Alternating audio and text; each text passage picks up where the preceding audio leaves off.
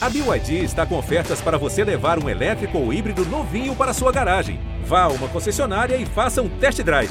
BYD, construa seus sonhos.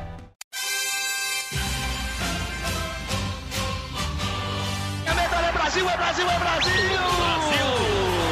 Prata, prata, prata, prata, prata para o Brasil! É ouro! Grite junto! Medalha de ouro para o Rumo ao pódio!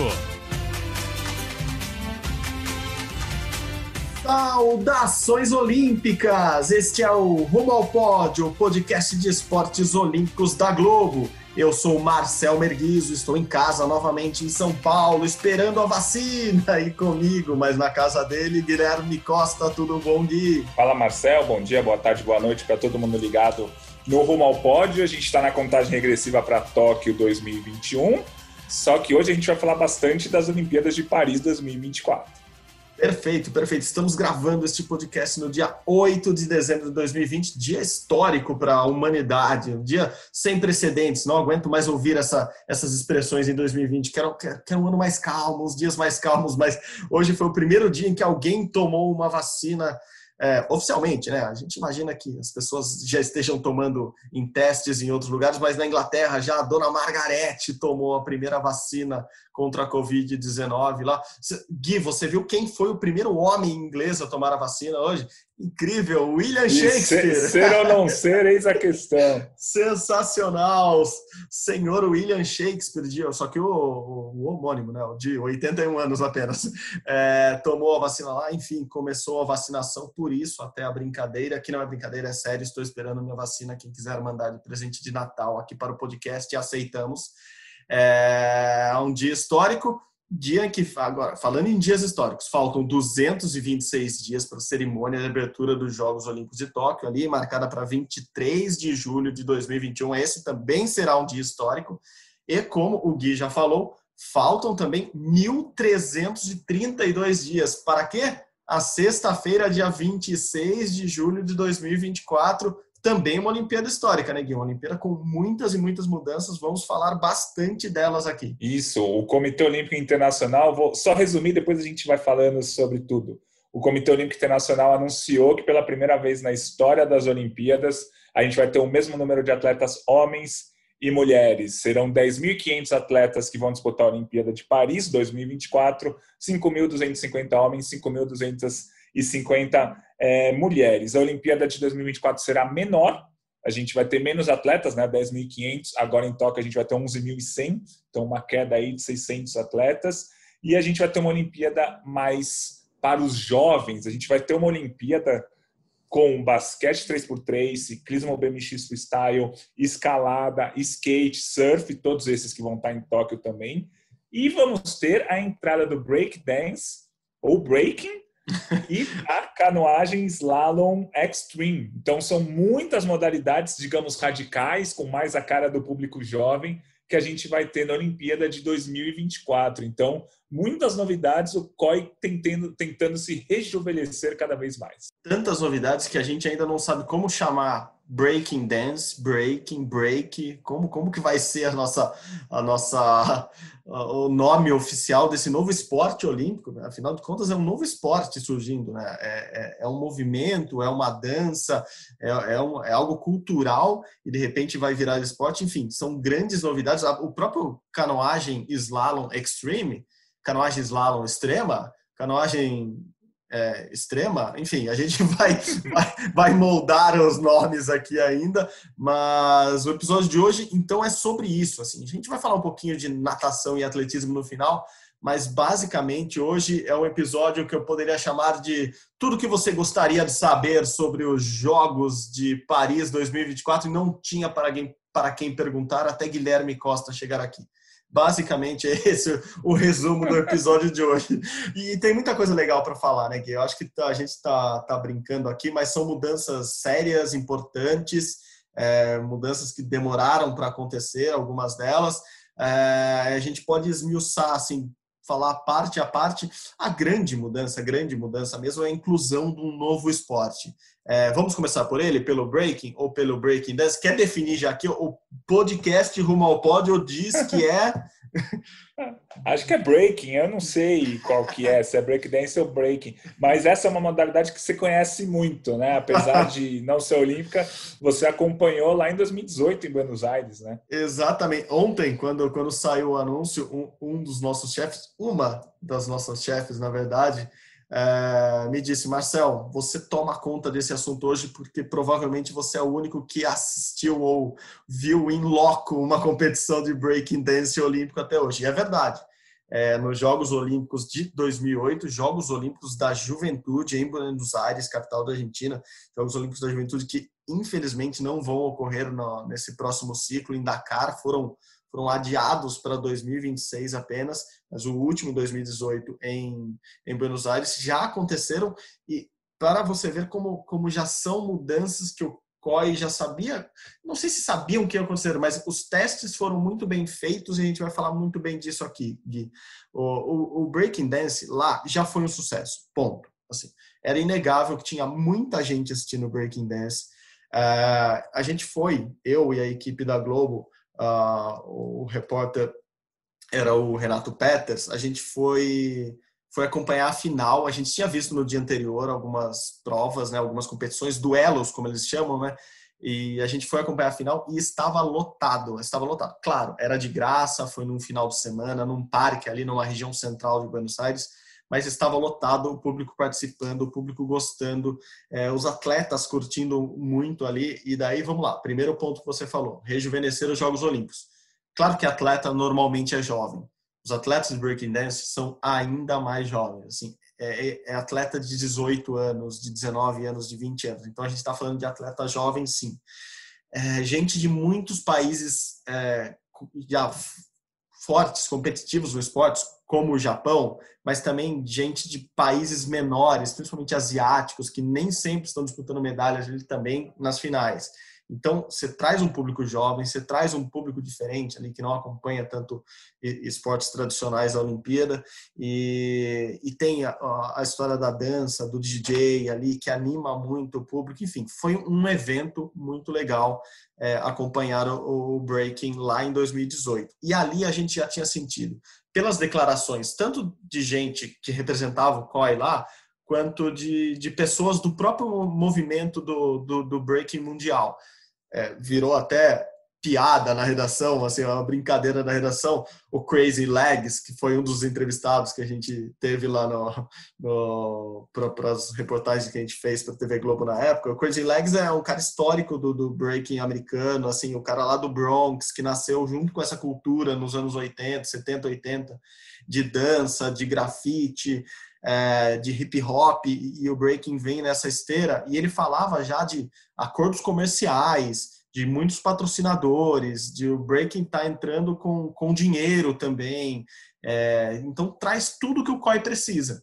É, visibilidade, patrocinadores, dinheiro e um esporte novo que, que anima uma galera nova a acompanhar. Assim, é, é quase, Gui, olhando assim, vendo quem são as pessoas, é quase o público do, do eSports hoje, do, do, dos games de videogame, para quem é mais velho, como eu. É, é, é, quase esse público, assim, um público jovem, descolado, que, que gosta do movimento cultural, não só do esporte. Então, traz muita coisa para a Olimpíada. Eu acho que, que vai ser bacana. Eu, é, é difícil falar, você votaria a favor ou contra a inclusão do esporte, mas eu acho totalmente positiva a entrada do breaking. Você também andou estudando bastante aí, me explica, eu até falei aqui, são duelos, né? São duelos de mata-mata, para quem gosta de mata-mata, então é, é, o break nas Olimpíadas é um prato cheio. São duelos mata-mata. Tem o juiz lá, são lá em Buenos Aires era assim. Pode ser que as regras ainda mudem para a Olimpíada é, oficialmente de Paris, mas eram três juízes. Cada, cada dançarino, eles se chamam de dançarino. O nome oficial deles, dos homens, é b-boy e da, da, das mulheres são as b-girls. É, e elas, eles, eles duelam entre eles e acaba o duelo ali com uma musiquinha que o DJ coloca. Eles até se provocam, fingem que vão empurrar um outro, fazem uma provocação, provocação chamam para dança. E daí no final os juízes falam quem ganhou, assim, levanta a plaquinha. Ah, o azul é, é o da França, o vermelho é o do Brasil, levantou duas plaquinhas a um, tal, classificou, beleza, próximo.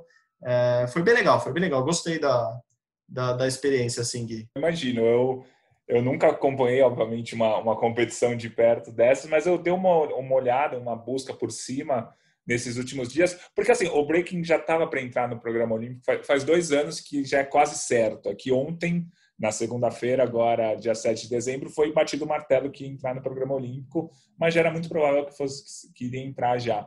É, disputa de mata-mata, né? É um contra o outro, não existe nota. Você não tira 10 e seu rival tira 9. Não, você ganha do seu rival. Os juízes apenas é, indicam quem que vai ganhar. Uma outra curiosidade que eu achei é que não existe não existe um, uma regra para apresentação. Você pode fazer o que você quiser. Na ginástica artística, você dá três piruetas, você ganha tal pontuação. Você dá duas, você ganha tal pontuação. Você tem que fazer uns giros obrigatórios, exercícios obrigatórios. O breaking é freestyle total. Você faz o que você quiser e o juiz, os juízes vão interpretar e ver quem foi melhor, quem foi melhor que quem. Então acho isso muito interessante e comparando de novo com a ginástica, né? São duas coisas bem diferentes, mas acho que vale comparar. O solo feminino da ginástica, a atleta escolhe uma música e faz toda a interpretação em cima dessa música. No breaking, segundo o que eu li nesses dias, o atleta não escolhe a música, o DJ coloca lá, geralmente é óbvio, é um rap ou é um hip hop, enfim, mas o DJ coloca e o cara faz a apresentação em cima da música que o DJ colocou. Você não pode escolher a música, né, Marcelo? É, tanto que nesse ponto é legal, é a mesma música, cada duelo é com a mesma música. Então o DJ solta a musiquinha lá e vão a musiquinha, eu parece, não estou desprezando, não. Assim, solta o som, a batida, e, e o, o, os dois atletas que estão ali na, na, pista no momento, né, eles dançam conforme a mesma música. é bonito esse. É, cada, então eles fazem os passos ao mesmo tanto que tem essa diferença. Ontem falando com alguns b-boys e algumas b-girls brasileiras, brasileiros e brasileiras, eles me falaram isso. O brasileiro já tem essa ginga diferente, porque pensa, é um, é um padrão de música ali, é um padrão de batida. Então, quem tem a se adapta melhor ali, consegue fazer o seu gingado, o seu passo, a sua, sei lá, não sei como a gente vai chamar, né? a sua manobra, enfim, a sua apresentação da maneira mais diferente, mais criativa possível, é quem ganha do outro. Então você se adapta a músicas. E é isso, assim, aquele hip hop, aquele, aquele rap, é uma, é uma batida é, bem marcada ali para justamente uh, haver esse desafio ali, que, que é super engraçado até às vezes, porque eles, uh, eu falei, eles meio que ameaçam se empurrar, ameaçam desafiar um outro, rola uma, uma encarada, assim, é, e eles riem um segundo depois do, do passo. E se for igual ao Buenos Aires também, é, prova masculina, prova feminina e prova mista.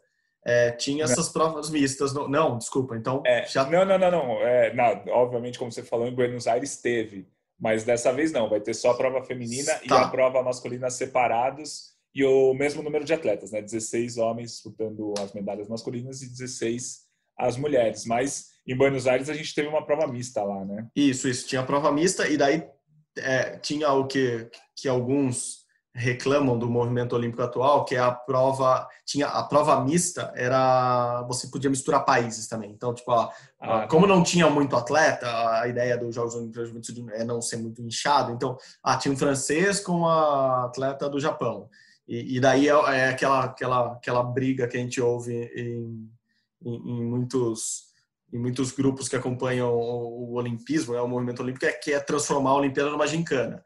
É, não acho que transformava em gincana, mas tinha essa prova mista, inclusive entre países, era mista entre gêneros e países. É, não sabia, não tinha lido essa informação que não que não haveria prova mista, mas é isso. O breaking é, é é algo novo, muito novo. E, bom, você andou estudando também, a gente falou aqui, é, é um, é um esporte que nasce, é uma cultura que nasce nos Estados Unidos, mais precisamente ali no Bronx, mas que que, por exemplo, em Paris, na França, é muito forte, é muito forte mesmo, assim, é um e por isso, claro, que Paris colocou assim, não, não tem mais bobo no futebol, né? Assim, eles não iam botar um esporte que eles não, não iam botar cricket, sendo que não tem cricket na França, assim.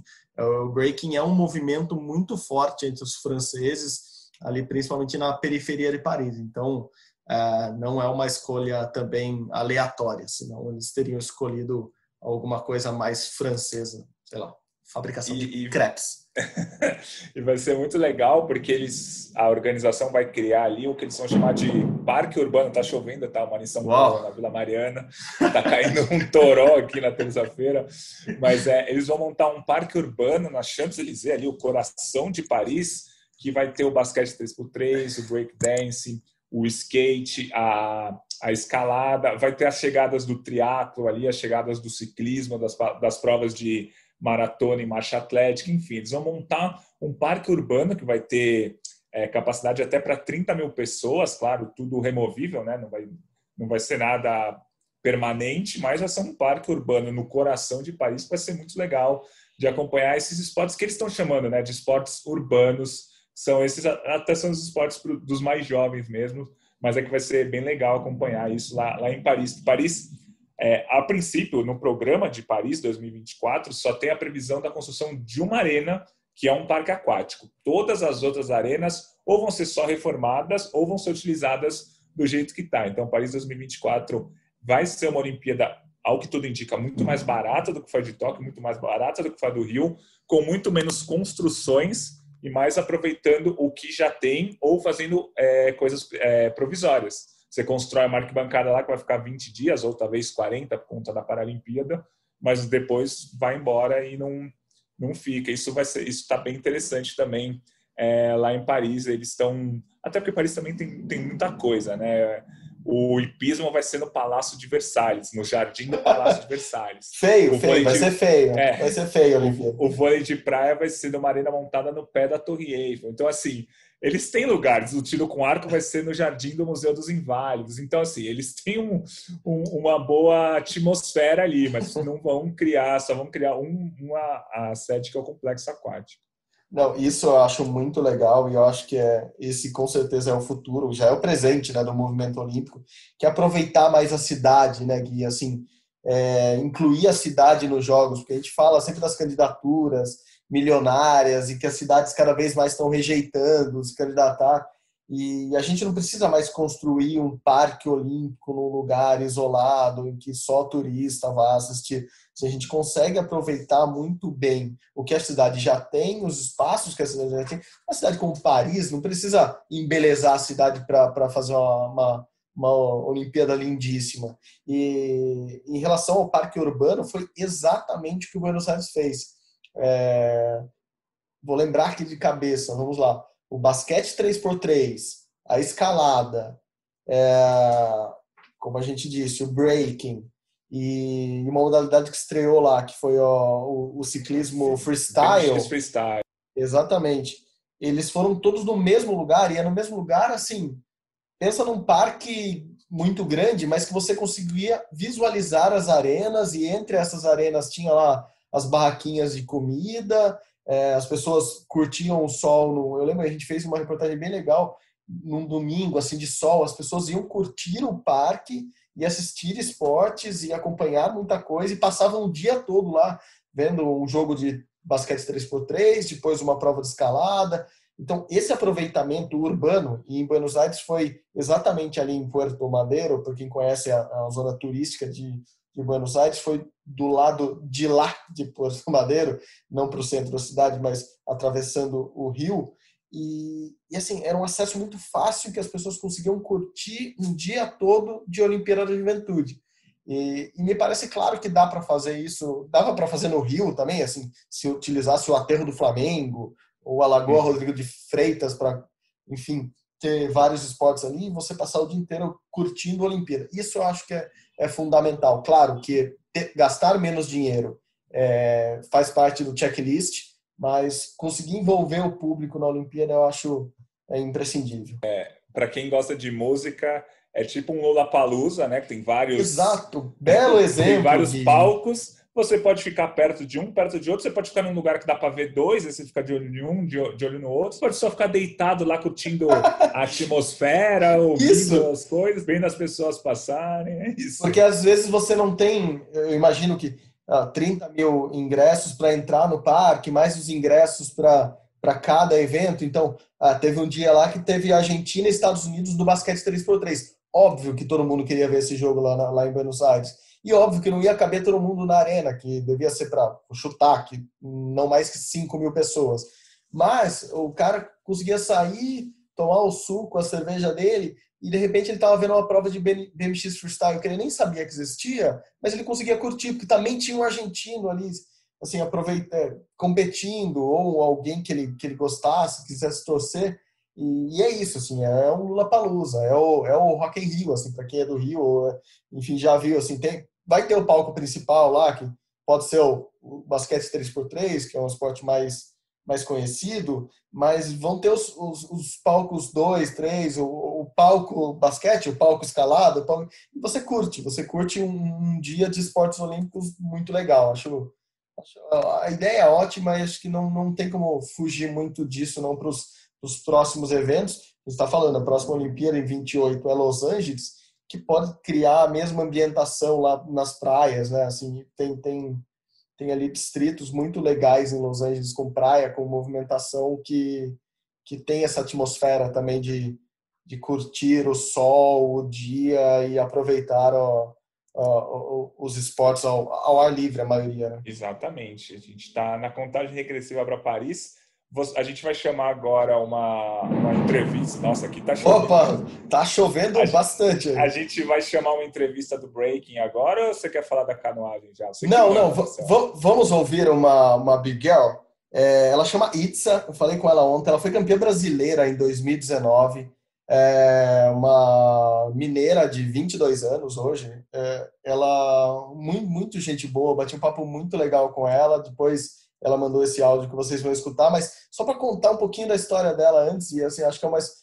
É, é, o que eu gosto muito dos esportes olímpicos, do, do esporte em geral, é isso, que a gente mal acabou de receber o breaking como, como novidade no mundo olímpico e ele já começa a nos trazer histórias muito boas. Uma delas é da Itza. É uma menina que começou a dançar lá, lá em BH e, há dois anos, por causa do talento dela, foi chamada, foi contratada, passou na audição do Cirque du Soleil, uh, o circo mais famoso do mundo, a trupe mais famosa do mundo, passou dois anos é, se apresentando com o Cirque du Soleil, apresentando breaking, assim, ela faz uma participação de breaking no, no cirque e só parou esse ano por causa da pandemia, mas enfim, é uma é uma a gente promessa Bruno Fratos, desculpa, a gente fica chamando o atleta de promessa aqui, mas é uma promessa para o Brasil para 2024. Vamos ouvi-la um pouco. A Itza tava, tá, tá bem empolgada com os Jogos Olímpicos. Fala pessoal, tudo bem? Aqui é a Itza de Belo Horizonte, Minas Gerais, dançarina de break já há 10 anos.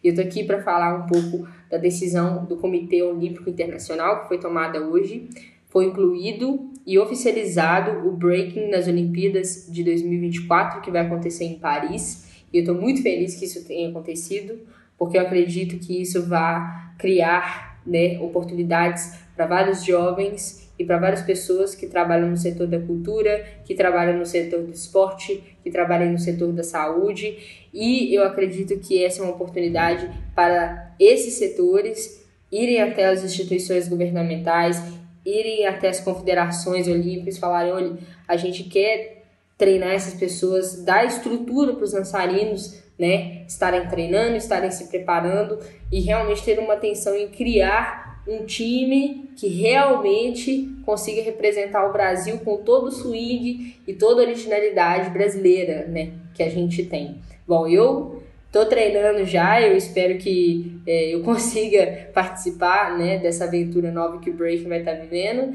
E é isso. Eu só desejo que a gente chegue lá e pegue o ouro e volte para casa.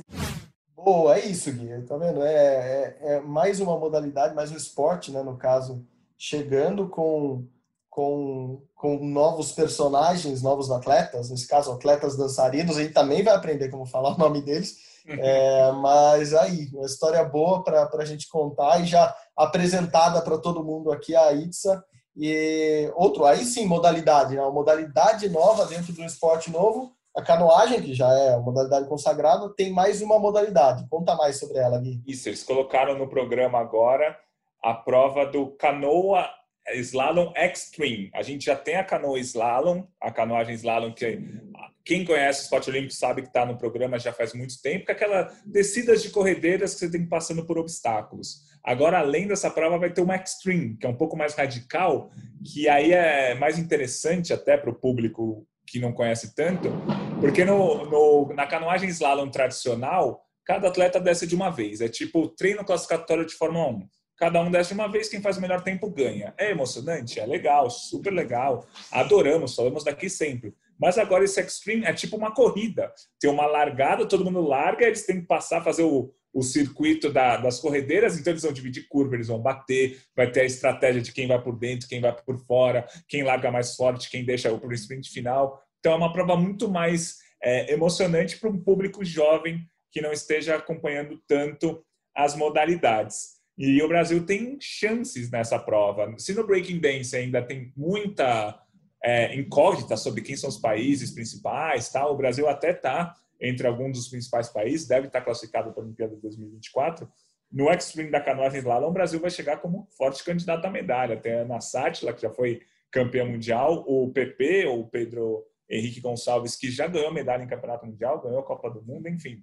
O Brasil vai ter chance nessas, nessas modalidades. E como a gente falou agora há pouco, o Comitê Olímpico Internacional está tentando diminuir a Olimpíada. Então, entraram essas duas provas da canoagem slalom, beleza, entraram. Mas duas da canoagem velocidade, que é aquela em águas calmas, tal, saíram, que é o K1 200 metros. Isso não interfere para Isaquias Queiroz, Isaquias disputa o C1, é uma outra prova, mas duas provas da canoagem velocidade, que é uma modalidade tradicionalíssima da Olimpíada, caíram fora para entrar duas provas novas para agradar um público jovem. Isso também mostra uma mudança ali no conceito do Comitê Olímpico Internacional, porque a gente já falou, né? É, a Olimpíada de Paris vai ser menor. A Olimpíada de Tóquio, 320, 339 medalhas de ouro em jogo, somando todas as modalidades. A Olimpíada de Paris, 329, 10 é provas a menos. É, principalmente porque o karatê e o beisebol e o softball não vão estar. Uhum. Então, mas assim, é uma Olimpíada menor. Fazia muito tempo que o COI não diminuía o tamanho das Olimpíadas é só aproveitando, é menor, inclusive no, no, não só no número de provas, no número de atletas, né? 500 atletas a menos, é isso? Sai 600, de é. 600 atletas, 11.100 na Olimpíada de, de Tóquio ano que vem, 2021, para 10.500 em Paris, né? Quer dizer, é bastante gente a menos. Pensando que são 600 atletas a menos, são sei lá quantos técnicos a menos, e staff desses atletas a menos, sei lá, fisioterapeuta, psicólogo, enfim, é uma redução muito grande, que mais de mil pessoas a menos só, só nesse corte para Paris, né, Gui? Isso, e são 11 esportes que perderam o tamanho da Olimpíada de Tóquio para Paris, 11 esportes é, perderam atletas, né? Eu vou dar uns exemplos, não vou falar todos aqui, mas o boxe vai ter 34 atletas a menos, o atletismo vai ter 90 atletas a menos, o remo vai ter 24 a menos, a, a vela 30 a menos. É, o levantamento de peso aí é um outro tópico para a gente falar. 76 atletas a menos do que a gente vai ter na Olimpíada de Tóquio e categorias a menos, porque todas essas modalidades que eu falei vão continuar dando o mesmo número de medalhas. O levantamento de peso não. Levantamento de peso que vão ser 14 medalhas em jogo em Tóquio, vão ser só 10 medalhas em jogo uhum. em Paris, porque o levantamento de peso está é, tá envolvido até o pescoço com uma corrupção ali dentro da Federação Internacional e com escândalos de doping. Então, o Comitê Olímpico deu tipo um, um cartão amarelo, ó. É, toma cuidado aí que a gente pode até te tirar. Eu conversei com alguns dirigentes do levantamento de peso do Brasil, eles estavam aliviados porque o COI não tirou ah, o levantamento de peso das Olimpíadas. E não que eles estavam tristes porque o levantamento de peso diminuiu. Eles já porque imaginavam havia... que o levantamento de peso ia diminuir. Eles estavam com medo a... que o levantamento fosse totalmente excluído. Havia esse risco, né? Havia esse risco. Assim, o levantamento do peso e o boxe assim, sofrem atualmente com uma, uma pressão imensa e uma pressão, um risco, né? Um risco real assim, de, de, de sair do, do, do programa olímpico nas, nos próximos jogos. Sabe? O risco é sempre o, o próximo, os próximos jogos. É, só para não deixar ó, a canoagem sumir nessa corredeira, Gui, vamos. Vou, primeira pergunta difícil. É, você já me pegou no, no, no break lá com a mista. É, Isaquias Queiroz terá quantas provas em 2024? Nos, meu, meus cálculos, duas, é isso, né? Isso, é. Assim como em Tóquio, no Rio ele pode disputar três, aí mudaram os programas de provas para Tóquio, vão ser só duas, e agora continuam sendo só duas, só que teve uma pequena mudança. É, em Tóquio 2021 agora vai ter a prova da canoa individual mil metros e canoa em duplas mil metros. Agora, em Paris, a canoa individual continua a mil metros e a canoa de duplas foi para 500. É uma mudança pequena, tal, mas é importante, até porque o Isaquias faz dupla com o Elon, já, já foi campeão mundial do C2 500. Eles até preferem competir em 500 do que em mil metros. É, então, é uma mudança que pode ser boa para o Brasil. Acho que ainda é muito cedo para falar boa ou ruim, mas o Isaquias continua com duas chances de medalha para Paris 2024, uma individual e uma em dupla, só muda a a distância da prova de duplas. Mil metros em Tóquio, 500 metros em Paris. É, antes dessa definição, e muito antes mesmo, bastidores do esporte. É, Jesus Morlan já fazia esses cálculos. Ele, ele, ele falava que, que a canoagem devia ter duas provas para o Isaquias em 2024. Os cálculos dele já, já eram desses, aqueles cálculos loucos que, que Jesus Morlan fazia. Já contavam com Paris 24 em duas provas e daí ele não sabia qual, qual seria a definição, mas ele imaginava que as provas do, do, do C1 fossem reduzidas para 500. E na época, e na época eu estou falando de dois anos atrás, provavelmente a última conversa que eu tive com ele, é, ele falava que gostava que as provas fossem para o 500, não só porque o Isaquias é bom hoje nas provas de 500, mas porque o Isaquias já está mais velho.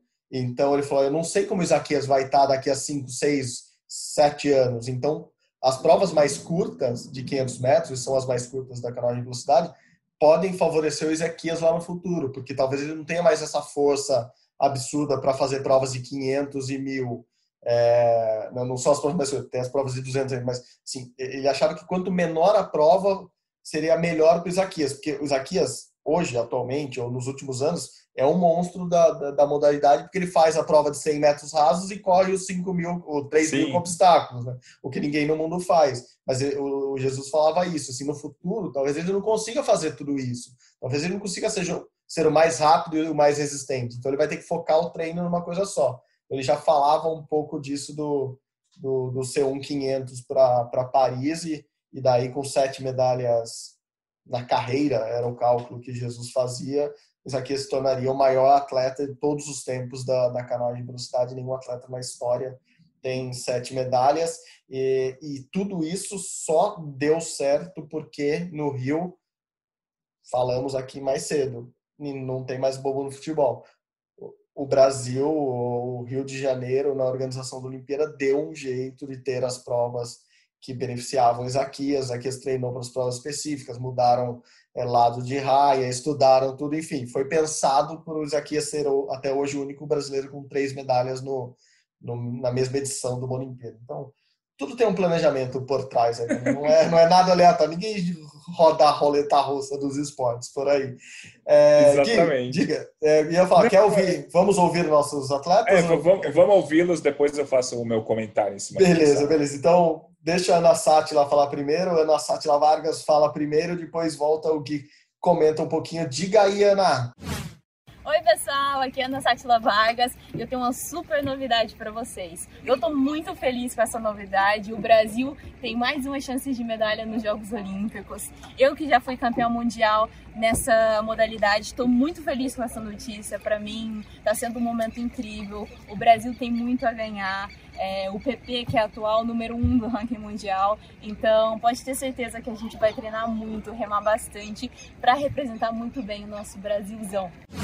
Bom, volta. Antes do, do comentário do, do, do PP, Gui, diga aí o que, que você ia falar antes da, da Ana se pronunciar. Não, é, é que assim, é muito legal, o Brasil vai ter mais chances de medalha, isso é claro, mas a gente lembra que a Ana Sátila e o PP ganharam esses campeonatos mundiais, essas Copas do Mundo nessa categoria, enquanto essa categoria ainda não fazia parte do programa olímpico. Ou seja, menos atletas queriam participar, ninguém treina especificamente para essa prova. Então, assim, não, não é porque a Ana Sátila e o PP são os melhores do mundo hoje, ou estão entre os melhores do mundo hoje, que eles vão estar entre os melhores de 2024. Muita coisa muda, muitos atletas que são muito bons vão passar a olhar essa prova com outros olhos e falar: opa, quero participar dessa prova também. Então, assim, eu estou falando que eles não vão ganhar medalha? Não, não estou falando isso, mas estou falando que não é porque eles são campeões mundiais hoje que eles vão ser campeões mundiais, campeões Sim. olímpicos em 2024. Tem que é, é, uma prova que vai subir muito o nível, muito, muito, muito. Se eles tinham que, estou chutando aqui, fazer um percurso em 50 segundos hoje para ser campeão mundial, vai ter que fazer em 45 segundos para ser campeão olímpico em 2024 é, é a história do, da natação em piscina curta, que tem algumas provas só. Quer dizer que quando o cara ganha uma prova que só tem piscina curta, ele é pior? Não, é que ele disputa aquela prova e talvez não tenha mais concorrentes que disputem aquela prova, Isso. porque ela não é uma prova olímpica, não tem campeonatos mundiais ou afins, então a concorrência é menor. Mas hoje, hoje temos dois, dois atletas jovens muito bons, inclusive o PP que está empolgadíssimo com, com a entrada do, do Extreme nas Olimpíadas de Paris. Vamos ouvir lá o PP. Diga aí. Foi confirmada a entrada do slalom extremo na no programação olímpica de Paris 2024. O que, que isso significa? Significa que hoje o Brasil tem o melhor do mundo nessa categoria. Sou eu, o melhor do mundo nessa categoria.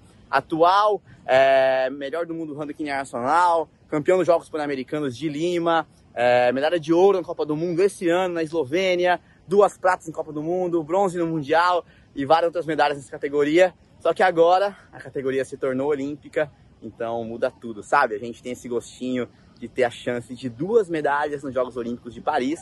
Eu tô aqui treinando para os Jogos Olímpicos de Tóquio, mas com a cabeça lá em Paris. Eu acho que a entrada dessa categoria é, nos Jogos Olímpicos é muito bom porque atrai mais jovens, mais adeptos ao esporte é mais uma chance de medalha, fomentação do esporte a nível nacional, a nível internacional. Então, eu acredito que essa notícia veio para somar, esse esporte, essa categoria veio para ficar. Eu gosto muito, me sinto muito bem competindo ela, assim como o slalom olímpico. E hoje temos o número um do ranking internacional no Brasil e vamos nos manter, né, no número um do ranking e chegar em Paris é, com essa medalha ali nas mãos para conquistar tanto no slalom olímpico quanto no slalom extremo. E, lógico, né? Daqui a alguns meses estaremos em Tóquio buscando a nossa douradinha no slalom olímpico e depois a gente começa a trabalhar e sonhar com duas medalhas em Paris. Boa, boa, PP. Bom, vimos a Nassat e ouvimos PP, os dois principais atletas do Brasil na atualidade, possivelmente, como a gente vem frisando aqui, né, Gui? é, um, é uma escalada, não um esporte, mas é, é, um percurso menor daqui até Paris 24, né? Vai ser o, é. o menor ciclo olímpico de todos os tempos. Então, a chance de mudança geral do cenário de uma Olimpíada para outra vai ser menor, se diminuir 25% a distância entre Sim. os jogos e outro. É, isso, é, isso é bom para quem está no topo desde já, né? Menos tempo para precisar se manter no topo. E eu, é, é muito bonito ver a empolgação do PP, porque o PP atualmente ele não tem tanta chance de medalha na prova que é olímpica hoje, que é o K1. É uma prova que ele foi sexto na Olimpíada do Rio, mas ele não tem sido constante, não, não chegou nem na final dos últimos campeonatos mundiais. Então, para o PP, é, é uma chance de medalha que ele não tem hoje, essa nova prova. É, é uma prova em que ele vai ter uma chance de medalha. Para Ana Sátila, a Ana Sátila já tem duas chances de medalha na Olimpíada de Tóquio. A gente já conversou com ela aqui. Ela é uma das melhores do mundo na canoa individual e no caiaque individual. Então, para Paris 2024, seria uma terceira chance de medalha. É bom para ela? É ótimo.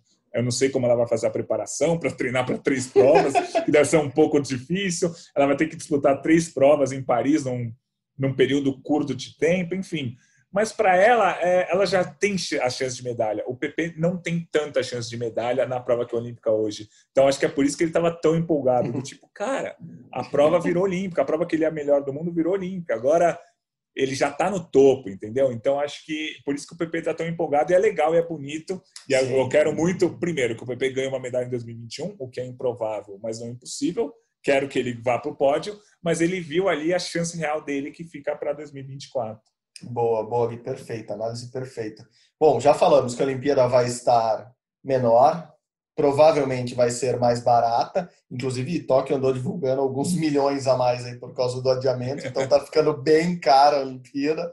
É, vai ter lá, vai ser mais urbana, então é, é, tudo que o COI vem pregando nos últimos anos: menor, mais barata, mais urbana, mais jovem. E, e daí eu acho que é o, o, o auge, assim, era o que a gente precisava e demorou mais de um século para conseguir a paridade de gênero, né? equidade entre homens e mulheres. Enfim, uma Olimpíada vai ter o mesmo número de atletas, tanto no masculino quanto no feminino, 50%. Claro, Tóquio já vai ter 48,8%, se não me engano, das mulheres. Então é, é muito próximo já dos 50%. Mas enfim, a gente chega aos 50-50, lembrando da Olimpíada de, da Juventude em Buenos Aires, eles já cravaram esse número também, 50% homens, 50 mulheres. Agora Paris 24 com com 50-50 e sempre que eu vejo esse número e acho que ele é relevantíssimo, assim, é muito importante para o esporte em geral, para a sociedade, eu lembro do símbolo de Paris, que eu acho um dos símbolos mais bonitos das últimas Olimpíadas, que é, que é aquele rosto feminino da, da Marianne, né, que é a, a personificação, e daí tem tudo a ver, da revolução, da, da criatividade. Então, é, é, a mulher ali no centro de tudo, e é, com revolução, com criatividade, com, é, com a força feminina ali. Então, me vem uma coisa muito legal já projetando a Olimpíada de 24. Conta mais sobre as mudanças que fizeram essa equidade, essa paridade de gênero, Gui. Então, dois esportes foram essenciais para essa igualdade: o ciclismo e o boxe. O boxe é, teve na Olimpíada do, do Rio apenas três categorias e no total, se não me engano, 36 atletas mulheres e homens a gente tinha, oito, é, tinha 10 categorias no Rio, mais de 200 atletas. Então, a Olimpíada do Rio foi 200 atletas homens e 36 mulheres, ou um número muito parecido desse. Agora eles vão ser o mesmo número, exatamente o mesmo número, 128 homens e 128 mulheres estarão nas Olimpíadas. O boxe conseguiu essa igualdade. O ciclismo também, o ciclismo tinha uma grande discrepância, uma prova do ciclismo estrada tinha 130 homens e 67 mulheres. Agora vai ter 90 homens e 90 mulheres. Existem muitas reclamações disso, principalmente dos fãs de boxe e de ciclismo, porque para eles é, o boxe masculino e o ciclismo masculino são mais importantes, são mais relevantes, têm mais história do que o boxe feminino e o ciclismo feminino. E eles não, quem só acompanha esses esportes não tem a dimensão que para que a Olimpíada está tentando diminuir. Então eles falavam, uhum. por que, que não coloca 130 mulheres e 130 homens? Porque não dá. O COI estava querendo diminuir. E para igualar gênero e diminuir atletas, tem que tirar os homens. E foi o que aconteceu com boxe e com ciclismo. É, a gente lembra que alguns esportes ainda têm mais homens do que mulheres. O futebol, por exemplo, tem 16 seleções masculinas e 12 femininas. Isso dá uma diferença de 72 atletas, 72 homens a mais do que mulheres. Mas, por outro lado, a gente tem é, modalidades, categorias que são só femininas. É, o nado artístico e a ginástica rítmica. Então, é 50% no total de homens e 50% no total de mulheres. As modalidades têm algumas divergências. Alguns têm um pouquinho mais de homens, alguns um pouquinho mais de mulheres, mas no fim dá 50-50.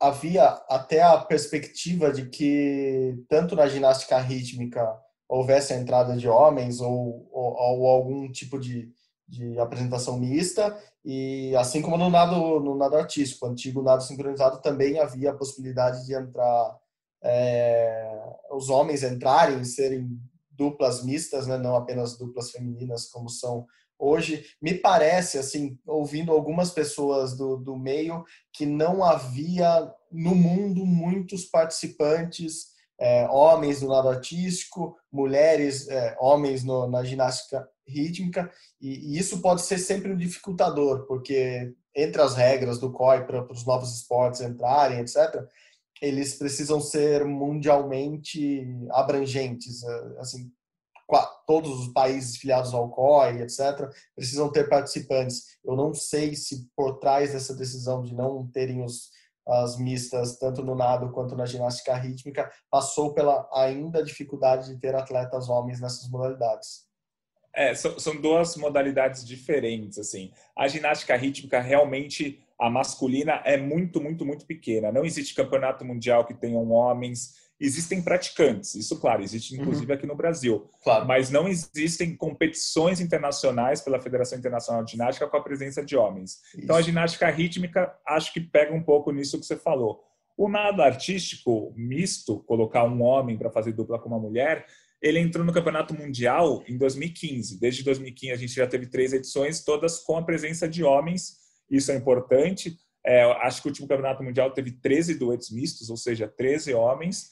Mas o, o que eu acho que pegou, porque a gente fala muito da inclusão das mulheres no esporte, mas o nado sincronizado é um esporte que os homens precisam ser incluídos. Uhum. Os homens são os que sofrem preconceitos por fazer. Os homens são os que não têm apoio. Os homens são os que não têm onde treinar. Ao contrário Sim. de das 99% do, das outras todos os outros né? esportes. É.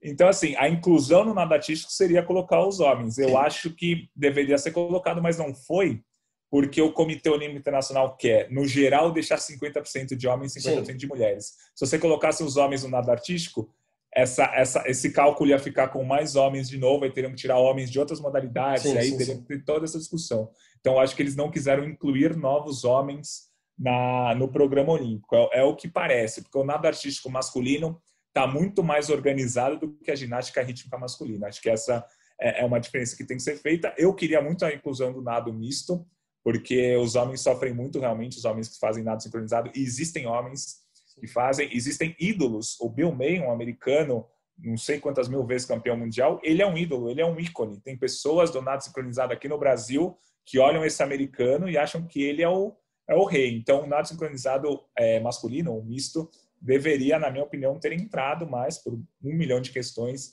Acabou não entrando, mas acho que em algum momento vai entrar, porque é importante ter essa inclusão a gente fala tanto da inclusão feminina, da Sim. inclusão masculina no nado.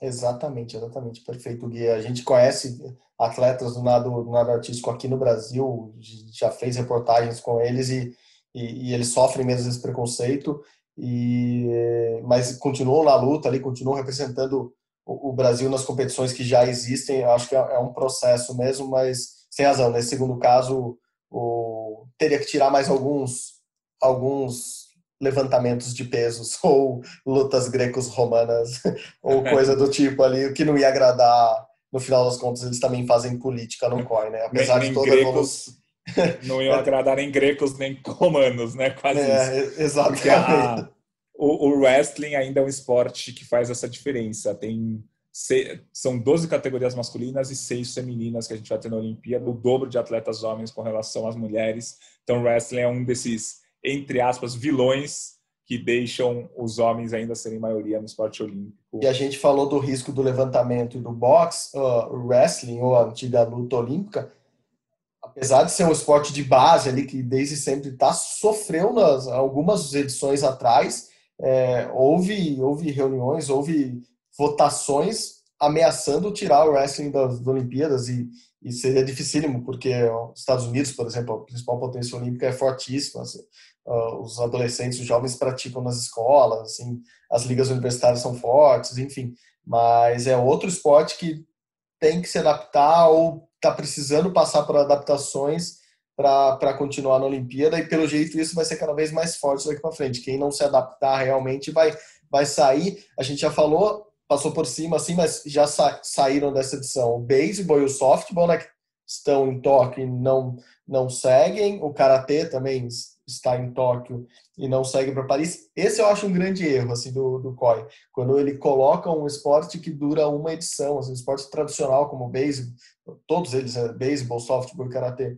É, vocês não precisam. De, é, é diferente quando você inclui a pelota basca no, na, na Olimpíada de Barcelona e ela dura uma edição, beleza? Ele é um esporte de exibição, basicamente.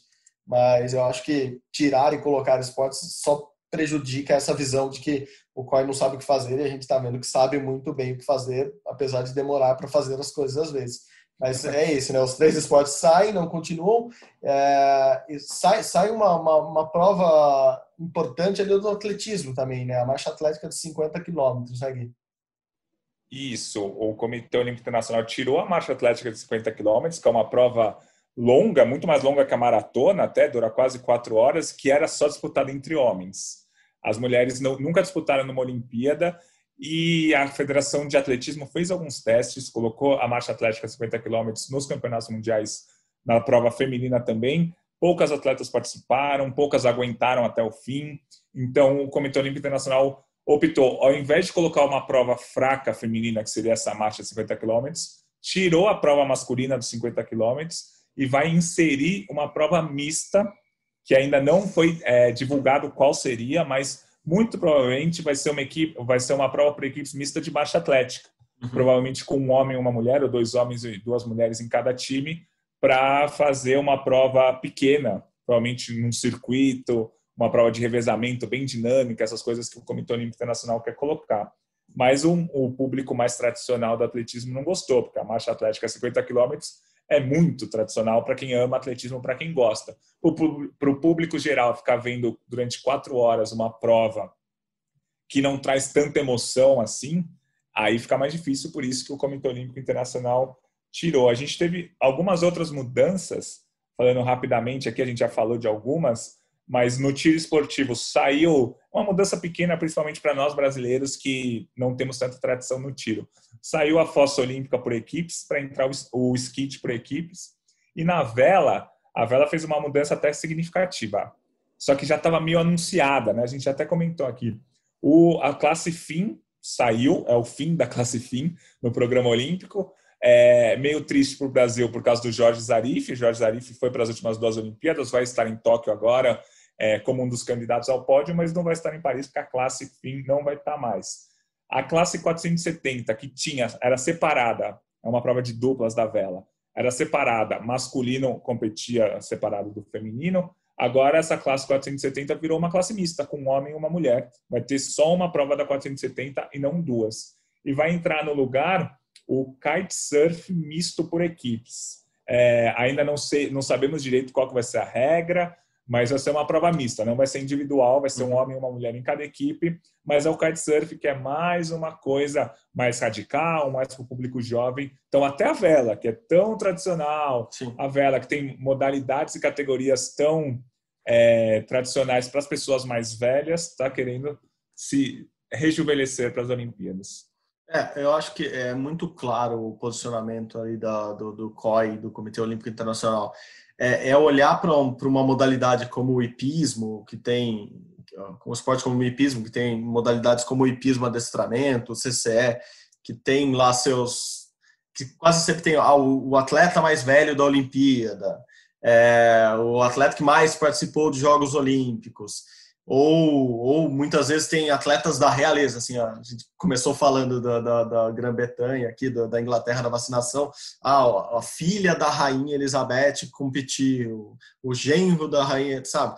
Eu acho que eles é, é sair disso e ir para o atleta que pode vir da periferia, não que do hipismo não possa vir, mas é o cara que praticava breakdance na periferia de Paris, de Nova York ou de São Paulo, pode pode estar lá e ele vai, em vez de ser a quinquagésima Olimpíada dele, vai ser a primeira vez que ele vai para um evento internacional e, e ele representa o público que está em casa assistindo e quer, e quer renovação, enfim, acho que é, é, é, muito claro esse movimento do, do COI com essas decisões, a gente já sabia que isso era uma tendência com a agenda com a agenda 2020, mas acho que agora é, é concretizada e como eu disse, próxima Olimpíada é Los Angeles, que é nos Estados Unidos, é numa cidade que, que é toda descolada também. A gente pode ver pelo, pelo símbolo que eles anunciaram do, dos jogos já, é um símbolo em mudança, em transformação, uma cidade que,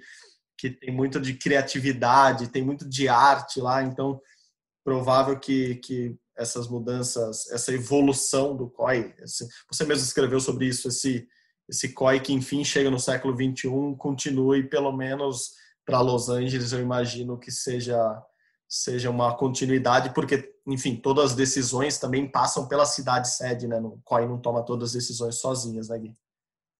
Isso exatamente o COI finalmente chegou no século 21 é, punindo federações que estão suspeitas de corrupção é, trazendo o público jovem fazendo igualdade de gêneros mas ao mesmo tempo continua sendo comandado por homens brancos, ricos, de meia idade. Então, assim, falta mudar lá em cima também, né? Pelo menos eles estão mudando as coisas embaixo, mas falta mudar ali em cima. Semana, semana passada, ou há duas semanas, foi confirmado que o Thomas Bach será reeleito sem nenhuma resistência, né? sem nenhuma oposição. Vai ficar no poder até 2025, vai completar 12 anos no poder e provavelmente vai ser sucedido por outro homem branco, rico, provavelmente europeu, enfim.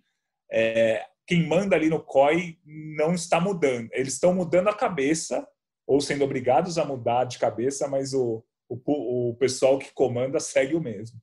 Parece muita política de alguns países que eu conheço aí. Inclusive, assim, é, é fácil, um, um dos vice-presidentes mais importantes do assim, além do, do, do Colts, que é, que é australiano, mas esse já é mais velho, assim, é bem mais antigo. Sim. Não sei se ele será o próximo presidente por causa da idade, mas poderia ser, porque ele é um cara muito influente, muito forte lá, e talvez seja uma tendência ele, ele ser candidato no futuro. É, um dos homens fortes brancos europeus do COI é o Samarante Filho, Samarante Júnior, que é filho do Juan Antônio Samarante, o espanhol que presidiu o COI por anos e anos. Não muda muito, amigo. Ah, é Samarante lá, é outros nomes aqui no Brasil. É, é, no final, infelizmente, ainda é política. Por isso que esperamos e por isso que a gente comemora sempre que tem mais mulheres, mais negros, mais a, a, periferia do mundo, assim, países menores de continentes que, que nem sempre estiveram no poder, chegando ao poder. A gente celebra isso e, e para a gente isso é notícia porque é importante ver essas mudanças com o tempo. Gui, falamos bastante de 2024 já, hein? Sim, parece que está até perto, né? De tanto que a gente falou.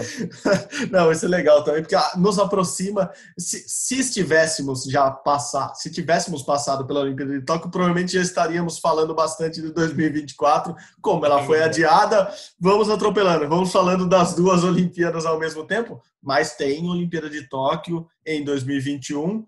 E a gente vai encerrar com o nosso glorioso termômetro olímpico, cria, cria desta criatura chamada Guilherme Costa no, no, no GE, que a gente trouxe para o podcast. Só para dar uma pincelada aqui no final, Gui. Essa semana estamos com dois, os dois principais esportes olímpicos, dois mais nobres ali, pelo menos, natação e atletismo, têm as suas, as suas competições nacionais aqui no Brasil. A natação vai ser a única competição que vai acontecer esse ano, o Troféu Brasil de Natação lá na piscina do Vasco da Gama, no Rio de Janeiro, a partir desta quarta-feira.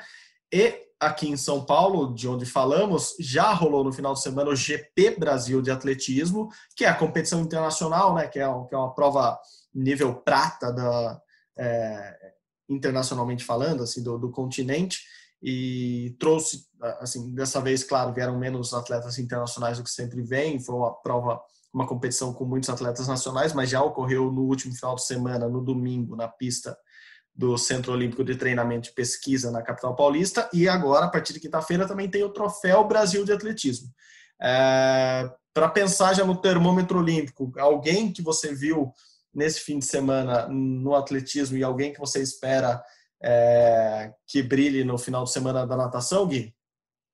Ah, falando do atletismo, ninguém fez o índice no GP que teve no último fim de semana, muito por conta do momento da temporada, é, muitos atletas já estão treinando visando a Olimpíada, então eles estão no que eles chamam de treino de base, não é o momento de fazer grandes marcas, mas eu gostei da Gabriele no salto triplo, é um nome pouco conhecido, é, mesmo para a gente que acompanha de perto, ela saltou 14 e 10, é, ficou próximo do índice olímpico, é uma atleta que ah, não estava no nosso termômetro, digamos assim, achei interessante, e é muito importante lembrar a volta da Andressa Moraes, Andressa Moraes, no lançamento de disco, foi top 10 do ranking mundial 2018-2019, já foi é, vice-campeã de uma etapa da Liga Diamante. Ela tinha sido prata nos Jogos Pan-Americanos, mas foi pega por doping o ano passado em Lima e sofreu uma punição. Puni o julgamento é, aconteceu tal. A punição foi de um ano e quatro meses, então ela voltou a competir exatamente no último fim de semana. Ela ficou em segundo lugar no lançamento do disco, ainda não fez o índice, mas com certeza vai fazer o índice em algum momento. Mas acho que vale a gente voltar a ficar de olho nela, porque ela é uma atleta que é uma das melhores do mundo no lançamento do disco, mas a gente está um ano e quatro meses sem acompanhá-la. Acho que esses dois nomes do atletismo. E na natação, pode falar, pode falar, Marcelo. Desculpa. Eu ia falar, a, a, suspensão da Andressa, enfim, ela estava suspensa por doping, acabou no sábado e ela pôde competir no domingo. Ali foi um, um acordo, vou chamar essa palavra que, que dá para usar agora, é, entre a punição e a, entre defesa e quem estava julgando, punindo ela ali. Então, ela voltou a competir exatamente um, um dia depois ela, enfim, enfim, já sabia que ia ser liberada, porque estava inscrita no, no, GP Brasil, mas é isso que você falou, é uma atleta que vai brigar ali em cima, está brigando ali em cima mesmo. Gabriele, Gabriele Souza, é, treina, enfim, atleta que, jovem ainda, que está surgindo, um nome para a gente ficar esperto. Só vou aproveitar o seu termômetro do atletismo para falar do Felipe Bardi. Acho que esse é um nome para a gente prestar atenção também, Gui. É um cara que no começo do ano estava ali fazendo seus tempos, mas sei lá, se pensasse nos 100 metros rasos, ele talvez não tivesse no, no, no, time do revezamento, que foi campeão mundial ano passado, ele não estava no time do PAN, por exemplo, é, mas que esse ano, no meio da pandemia, ele volta e já faz muito perto da, da se não me engano, ele faz 10 e 5 no começo do ano, no, no agora, logo depois do, do meio do ano, no Campeonato Isso. Paulista, que é um tempasso, mesmo com vento a favor, é um tempasso para brasileiro. E ele ganha do Paulo André Camilo no GP Brasil de Atletismo nos 100 metros. Os dois tempos ruins, ele faz 10,25, o Paulo André faz 10,30, mas ele ganha a prova. Assim, no final dos contos, o importante é chegar na frente do, do amiguinho do lado, né? E ele consegue chegar. Assim, é um cara que eu também vou botar no meu termômetro agora para começar a prestar muito mais atenção, porque além de ele ter claramente a chance de, de ir para a Olimpíada. Até agora só o Paulo André tem índice nos 100 metros. É, ele pode entrar nesse time do revezamento, e o revezamento do Brasil no 4% é muito forte. Então, o Felipe Bardi é, é alguém que entrou, entrou, aqueceu aí no, no nosso termômetro olímpico. Vai lá, vai para natação. Então, é que vai rolar agora essa semana o Troféu Brasil de atletismo de natação, perdão, e a, a, equipe do Pinheiros, que é uma das mais tradicionais, não vai participar da competição por causa da, da pandemia que está acontecendo, que continua acontecendo, é sempre bom lembrar.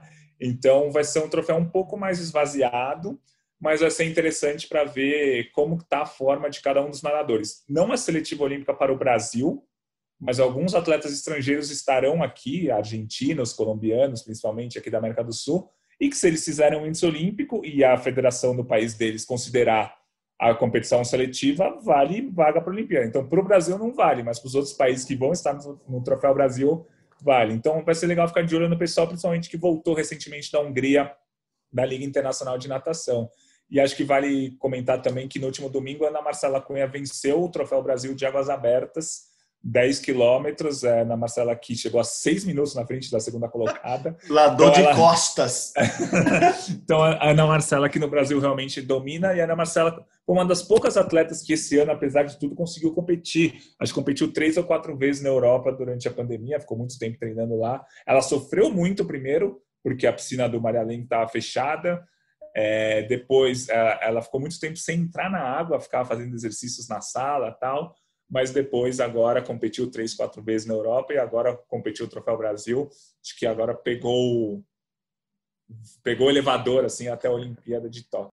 Não, perfeito. Você falou do, do índice na natação, não vale porque o Brasil vai fazer uma seletiva o ano que vem, né? Uma seletiva como fazem Estados Unidos e outros países potências, não, não é só por índice, ao contrário do atletismo, que os índices voltaram a valer, assim, os índices mundiais voltaram a valer desde 1 de dezembro, e, então, quem fizer o índice e estiver dentro do recorte ali que a Confederação Brasileira de Atletismo também faz, está teoricamente com a vaga garantida para a Olimpíada de Tóquio. Só não é, teoricamente porque se 30 atletas brasileiros fizerem o índice, claro que tem uma classificação ali, não necessariamente você faz o índice está classificado.